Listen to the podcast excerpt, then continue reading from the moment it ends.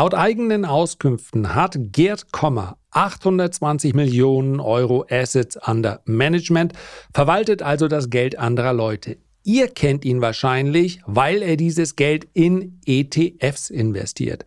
Deswegen gilt er auch als der ETF-Papst in Deutschland und bekanntermaßen handele ich ja nun sehr gerne Einzelaktien und nutze Einzelaktien auch für den langfristigen Vermögensaufbau. Aktien versus ETFs. Da war es ja klar, dass wir irgendwann mal gemeinsam an einem Tisch darüber sprechen würden. Und das haben wir jetzt gemacht und zwar auf Einladung von Timo Bautzus in seinem neuen Kanal. Es war ein sehr unterhaltsames Gespräch. Ihr könnt euch das Ganze anschauen und zwar auf YouTube. Den Link, den packe ich euch hier unten in die Show Notes. Ist lohnenswert unter anderem deshalb, weil er gestanden hat, einmal ist er doch schwach geworden und hat in eine Einzelaktie investiert. Welche das war, schaut's euch an. Herzlich willkommen bei Erichsen Geld und Gold, dem Podcast für die erfolgreiche Geldanlage. Am Dienstag habe ich hier an dieser Stelle über Atomkraft gesprochen. Da habe ich mir gedacht, wenn ich schon die Problemthemen dieser Zeit aufgreife, ja, dann doch gleich richtig. Dann machen wir doch gleich Los Vojos del Ärger und sprechen heute mal gleich über russische Aktien. Dann haben wir es hinter uns, aber gerade die Themen, die man eigentlich nicht anfassen will, die muss man dann doch irgendwie anfassen. Wir sprechen heute über russische Aktien. Na dann, viel Spaß. Ihr kennt das alle. Es gibt so Themen, da kommen immer mal Nachfragen, ganz egal ob auf der Arbeit oder im Freundeskreis, im Bekanntenkreis, von der Partnerin, dem Partner, wo man sagt, ah, nicht heute. Weißt du, ich habe eh schon nicht so einen Tag. Oder auch, das Wetter ist so schön. Lass uns doch hier nicht die Stimmung verderben. Äh, besprechen wir ein andermal. Machen wir noch. Ja, aber wir wollten doch mal hinten das Gästezimmer streichen. Ja, machen wir auch noch, aber nicht heute. Und dann kommt die Nachfrage wieder und wieder und wieder. Und eigentlich willst du dich mit dem Thema gar nicht auseinandersetzen, weil du sagst, so richtig habe ich hier keinen klaren Standpunkt. Ich weiß es halt nicht. Und diese Woche ist die äh, Woche, in der ich genau diese beiden Themen halt mal aufgreife. Ich muss es ganz selbstkritisch feststellen, in der Ausgabe am Dienstag mehr schlecht als recht. Ich habe sie mir nicht nochmal angehört, so wie alle anderen Ausgaben nicht, aber manchmal mache ich natürlich im Anschluss das Mikro aus und denke, meine Güte, da war jetzt aber auch eine Belastung für diejenigen, die sich das anhören mussten. Es ging um Uran, es ging um Atomkraft und das sind natürlich Themen, die in ihrer Peripherie auf jeden Fall mal auch in die Politik ausstrahlen und wieder zurück. Also man kann ja das Thema Uranaktien nicht einfach sachlich besprechen, gucken, guckt aufs KGV, guckt auf die Gewinnschätzung und sagt, jawohl, kaufen, nicht kaufen, Dividendenrendite hin, her, Feierabend. So funktioniert das bei diesem Thema eben nicht, weil der politische Einfluss enorm hoch ist und natürlich auch der Einfluss in der Meinungsbildung. Denn ich weiß gar nicht, ob ich den Gedanken, ihr seht, ich, ich kann dann auch sehr gut verdrängen. Wenn irgendwas nicht so gut war, dann sage ich, ja, okay, abgelöst, weg. So, abgedreht, wie es so schön heißt. Aber äh, der Gedanke, der ist mir im Nachhinein noch gekommen, deswegen habe ich ihn wahrscheinlich auch geäußert. Also, wenn sich von heute auf morgen durch ein hoffentlich nicht niemals wahr werdendes Unglück irgendetwas in der Meinungsbildung verändern würde, dann sind wir uns doch wohl einig, dass bei denjenigen, die ganz maßgeblich entscheiden, ob hier gebaut wird oder nicht und wenn ja oder länger betrieben, nicht nur in Bayern würde sich dann die Meinung extrem schnell ändern. Das heißt natürlich auch der, der Fukushima-Effekt, wenn man will. Ja, es ist ja nun nicht so, dass unsere Ex-Kanzlerin immer schon gesagt hat, von vornherein in ihrem Programm, wir müssen raus aus der Atomkraft. In Fukushima haben wir zur Kenntnis nehmen müssen, dass selbst in einem Hochtechnologieland wie Japan die Risiken der Kernenergie nicht sicher beherrscht werden können. Wer das erkennt, muss die notwendigen Konsequenzen ziehen. Und jetzt ist das Ganze umgesetzt, jetzt ist die Stimmung aber eine ganz andere. Gehört in der Demokratie dazu. Aber will ich das in einem Podcast besprechen? Ich kann dabei doch nichts gewinnen. Es geht ja nun nicht darum, irgendwelche Preise einzuheimsen, aber ich muss ja auch nicht vorsätzlich jedem gegen das Schienbein treten. Und deswegen geht es bei mir auch in den seltensten Fällen, weil ich auch glaube, dass das in Form eines Monologs nicht so schlau ist, geht es ja darum, äh, in irgendeiner Art und Weise hier Politik zu besprechen, sondern Geldanlage. Alles andere muss man nämlich tatsächlich besprechen, diskutieren und dazu braucht es zumindest mal einen anderen. Ja, deswegen immer die allererste Frage, wie würden es Lanz und Precht beantworten? da kann man zumindest schon mal in die richtige Richtung laufen. Nein, war natürlich ein Scherz, aber dieses Format miteinander zu sprechen, ist natürlich gerade dann spannend, wenn man sich nicht nur einig ist. Also Harmonie ist etwas, es gibt auch Tageszeiten vielleicht. Wenn ich morgens manchmal Lanz und Precht höre, dann ist das für mich angenehmer, wenn sie sich einig sind.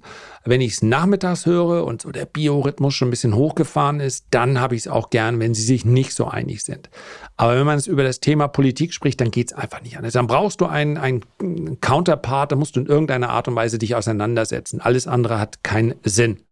Politik, da waren wir stehen geblieben. Mache ich nicht, beziehungsweise versuche ich auszusparen, weil es mit der Geldanlage nichts zu tun hat. Darüber könnte ich mal eine eigene Folge machen, weil man ja ganz oft den Eindruck hat, naja, Politik bestimmt Geldanlage ganz wesentlich. An einigen Punkten, wenn es zum Beispiel um Energiepolitik geht und damit auch um die Frage Uranaktien ja oder nein, ganz erheblich. Aber man tut sehr gut daran, einen Großteil seines Depots einigermaßen politisch unabhängig zu strukturieren in der Art, als dass natürlich ein Unternehmen, ich nehme jetzt mal ein ganz plattes Beispiel wie Coca-Cola, kann schon sein, dass wir auf eine Initiative hin irgendwann sagen, wir müssen Zucker höher besteuern. Das würde allerdings die Geschäfte von Coca-Cola nicht mal ansatzweise gefährden, denn am Ende des Tages werden sie dann entweder irgendeinen Ersatzstoff reinpacken oder das machen, was erfolgreiche Unternehmen mit großen Burggraben immer machen, einfach die Preise höher nehmen. Also die Vorstellung ist einfach naiv zu sagen, naja, dann packen wir das bei den Unternehmen drauf, die sollen mal schön von ihren Gewinnen das bezahlen. Diese starken Unternehmen lassen am Ende den Konsumenten bezahlen. Dann kann man natürlich auch gleich eine Zuckersteuer draufpacken und sagen, Job, dann sind wir eben nicht mehr alle gleich, sondern diejenigen, die mehr Zucker verzehren, die müssen auch mehr bezahlen. Ganz einfach.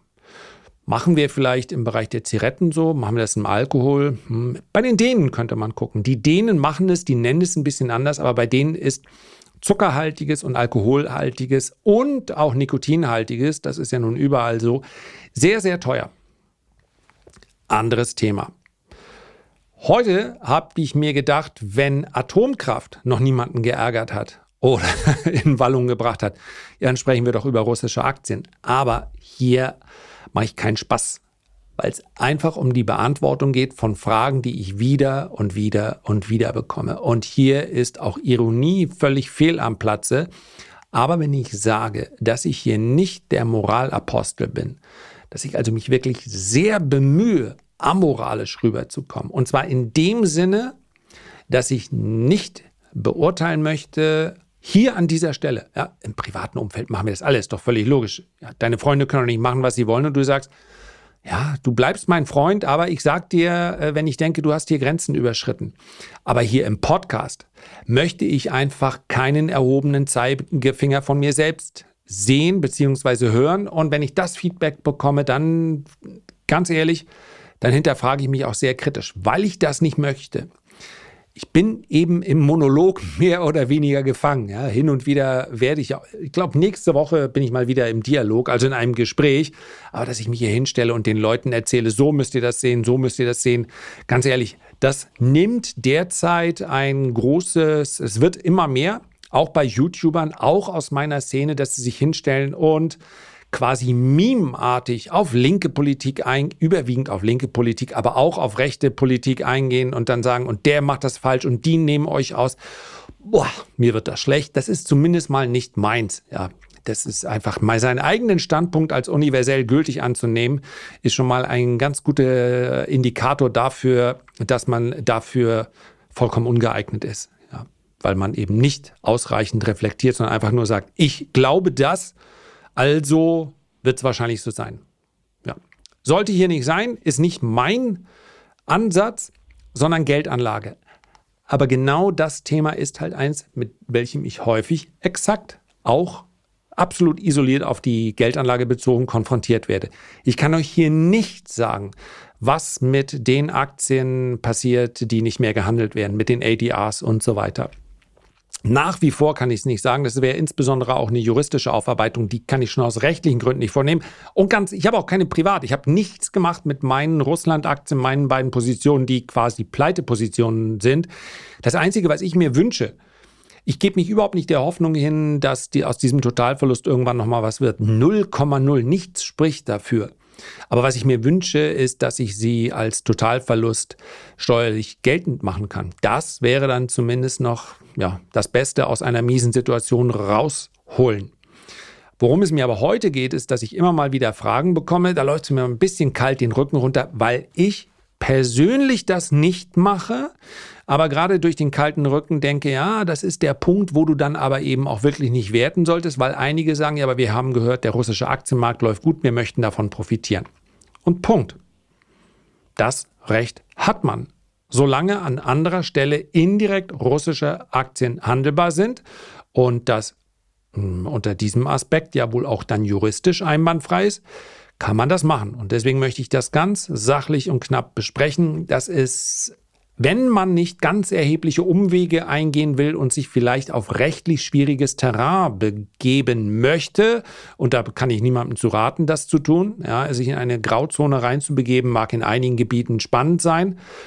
Ähm, aber es gibt auch einige Gebiete, da wäre ich ein bisschen äh, vorsichtiger. Und es ist dennoch möglich, in russische Aktien zu investieren. Und zwar via, ich kenne, es gibt mehrere Produkte meines Erachtens, ich kenne aber an der New Yorker Börse nur ein gehandeltes. Die Fondsgesellschaft dahinter, die kennt man sogar, das ist die DWS. Und der Fonds, wichtig, ich habe in diesen Fonds nicht investiert, ich werde in diesen Fonds nicht investieren, also da ich schon so lange an der Börse bin, muss ich immer vorsichtig sein, ob ich irgendwann mal irgendetwas gehandelt habe. Kann durchaus sein, ich kann es nicht ausschließen. Aber ich bin nicht in diesen Fonds investiert. Ich halte ihn nicht für kaufenswert. Es ist keine Empfehlung, hier diesen russische Aktien via diesem Fonds zu kaufen. Es ist einfach nur eine Information. Wenn es so läuft wie in den letzten Monaten, dann wird es weiter abwärts gehen und alles andere müsst ihr selber beantworten. Punkt. Der Ticker an der New Yorker Börse. Dort gibt es keine Wertpapierkennnummern, sondern Ticker lautet CEE. E. The Central and Eastern Europe Fund. Und wie jeder nachlesen kann, das ist nämlich kein Geheimnis, habe schon gesagt, die DWS ist die Muttergesellschaft dieses Fonds, handelt dieser Fonds bzw. hat russische Aktien in seinem Portfolio.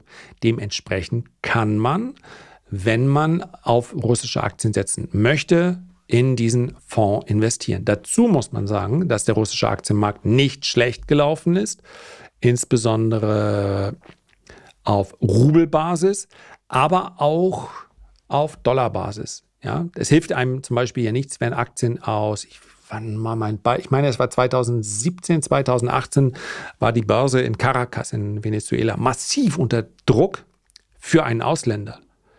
Ja, durch die extreme Inflation, die Unternehmen haben das eben zum großen Teil ausgeglichen. Es war die erfolgreichste, der erfolgreichste Index, bin ich sicher, 2017, 2018.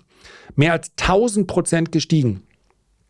Und kann man nicht sagen, äh, ja, dann suche ich mir solche Problemfälle und dann investiere ich in Aktien in Venezuela. Kann man. Ist nicht so schwierig, werden nämlich zum Teil auch an der New Yorker Börse gehandelt. Mal abgesehen von den Ölwerten, das ist dann eher was Politisches und ihr wisst, Venezuela kein Freund der USA, insofern, ja. Aber die Investition wäre möglich. Wäre sie sinnvoll gewesen? Nein. Weil natürlich das Ganze dann auf Basis des, was haben wir eigentlich, Venezuela, Bolivar, heißt der so? Oh Gott, ja, glaube ja. Also auf Basis der Heimatwährung sind die Aktien explodiert. Aber gleichzeitig hat natürlich die Währung abgewertet gegenüber dem Dollar und dem Euro. Das heißt, es ist von dem Gewinn nicht nur nichts geblieben, es war unter dem Strich sogar ein Verlust. Und das kann natürlich auf Rubelbasis auch passieren. Aktuell, wenn ich mir den Euro zum Rubel anschaue, hm, lass mich mal gucken. Ja, es gab diesen. Meine Frau ruft einfach so lange an, bis ich rangehe, aber ich drehe das Telefon um. Das noch eine Unterstörung kann ich nicht dulden. Also, der ähm, der Euro ist gegenüber dem russischen Rubel erst gestiegen, dann massiv eingebrochen und ist jetzt steigend. Das heißt, der Rubel wertet leicht ab. in den letzten Monaten um etwa um 30 Prozent. Und das ist natürlich äh, negativ für die Performance von russischen Aktien. Ja. Sie sind aber dennoch ganz gut gelaufen, muss man sagen, denn nicht die ganze Welt darf nicht mehr in russische Aktien investieren, sondern nur die Hälfte der Welt. Man kann sich das Portfolio dieses Fonds anschauen. Dort, es geht ja um Central Eastern Europe, dort sind nicht nur russische Aktien drin, sondern es sind auch einige Aktien aus Polen, aus Tschechien, aus Ungarn drin. Wann haben wir hier noch? Rumänien, ich sehe tatsächlich aber nur eine Position. Und ein Großteil der Positionen sehe ich die Währung Rubel. Das heißt also russische Aktien. Unter anderem Mobile Telesystems, Novatec, äh, X5 Retail, Yandex, Sperrbank, Magnik, Fosacro, Lukoil, Gazprom, die ganzen, die wir aktuell nicht investieren können. Und ich möchte gar nicht länger über diesen Fonds sprechen. Es sollte nur eine Informationsveranstaltung sein und vielleicht auch nicht wollen. In meinem Fall könnt ihr das vielleicht streichen. Ich möchte hier nicht äh, investieren. Wenn man aber sagt, russische Aktien werden von starken Energiemärkten profitieren und sie werden auch davon vielleicht profitieren, dass tatsächlich eben, haben wir gerade hier, G7-Gipfel, dort ist man sich hinsichtlich der Sanktionen recht einig. Aber man muss es so klar sagen, die andere Hälfte der Welt ist sich auch einig, mit Russland anders zu verfahren. Das heißt also, hier ist vermutlich für diese Unternehmen nicht Hopfen und Malz verloren, denn Öl, Gas und einige andere Dienstleistungen werden überall gebraucht und von daher wird hier zwar mit einem Abschlag, aber es wird ganz gut verkauft. Das noch als abschließender Hinweis. Es gibt einen ganz leichten Abschlag auf dem Net Asset Value. Also es ist jetzt nicht so, dass man aufgrund dieser aktuellen Situation ein besonderes Schnäppchen machen könnte, sondern man bezahlt in etwa das, was hier auch gerecht wäre hinsichtlich des ja, Net Asset Value beschreibt die Summe der Beteiligung. Das ist in etwa das, was das Ding an der Börse auch wert ist. So, was bin ich froh, dass ich diese Woche jetzt rum habe, habe ich die Sachen erledigt.